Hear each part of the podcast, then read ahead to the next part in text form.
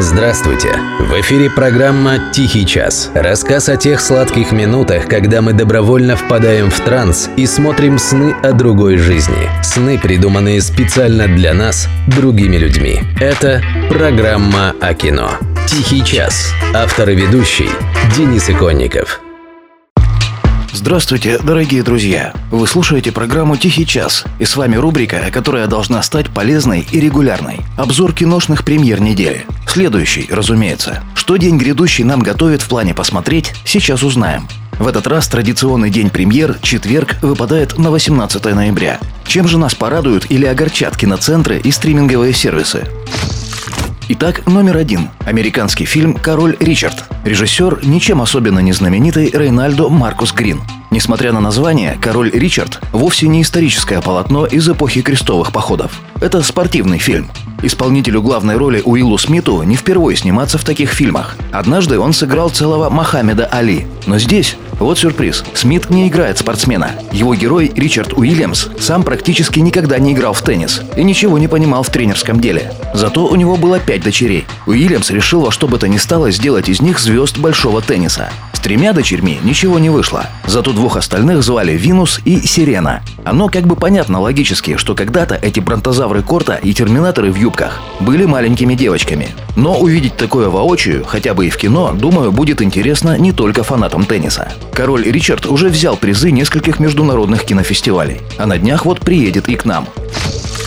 Номер два. Комедийная драма «Французский вестник». Режиссер и автор сценария Уэс Андерсон что автоматически делает фильм одной из главных премьер сезона. На счету Андерсона, напомню, такие работы, как «Королевство полной луны» и «Отель Гранд Будапешт». Он один из самых необычных и оригинально мыслящих режиссеров современности. Его картины объединяют нешаблонность сценариев, сочность картинки, идеально выверенная динамика постановки и дорогие богатые актерские ансамбли. Во французском «Вестнике» снялись Билл Мюррей, Оуэн Уилсон, Тильда Свинтон, Бенисио Дель Торо, Эдриан Броуди, Уильям Дафо, Кристоф Вальц, Эдвард Нортон. Ну, пожалуй, хватит. Хотя я перечислил далеко не всех звезд фильма. Сама же картина посвящена будням редакции некоего вымышленного американского журнала с офисом во Франции. Французский вестник состоит из нескольких параллельных историй. И зная Уэса Андерсона, заранее понятно, что эти истории вряд ли заставят кого-то скучать.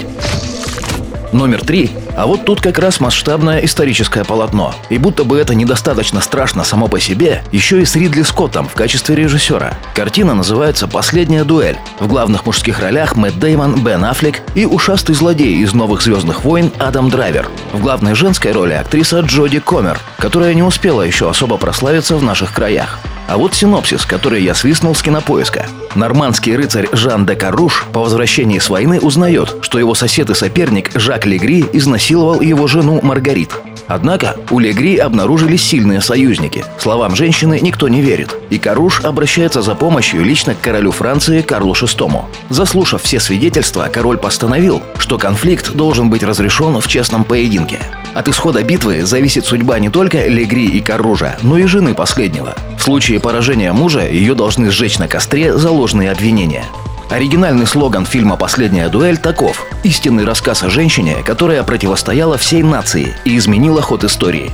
Речь, если что, о XIV веке, когда наций, какими мы их знаем сейчас, не было даже в проектах самых сумасшедших утопистов. Похоже, и феминистки порадуются. Надеюсь, не только они. Но Ридли Скотт, Палитра работ этого человека невероятно широка. От абсолютного гения до полного днища. Посмотрим, что выйдет в этот раз.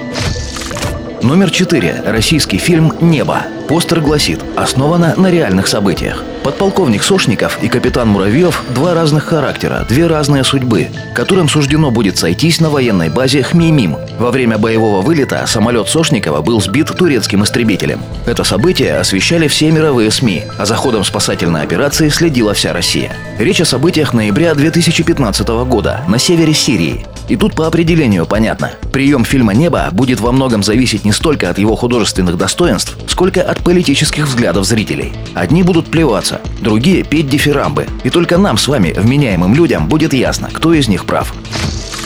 Ну а на сегодня все. Это был рассказ о некоторых из ноябрьских киноновинок. Смотрите хорошее кино, слушайте программу «Тихий час». Не прощаемся.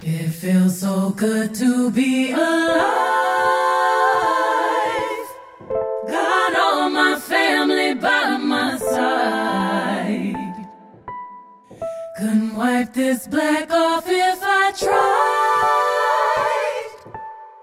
That's why I lift my head with pride.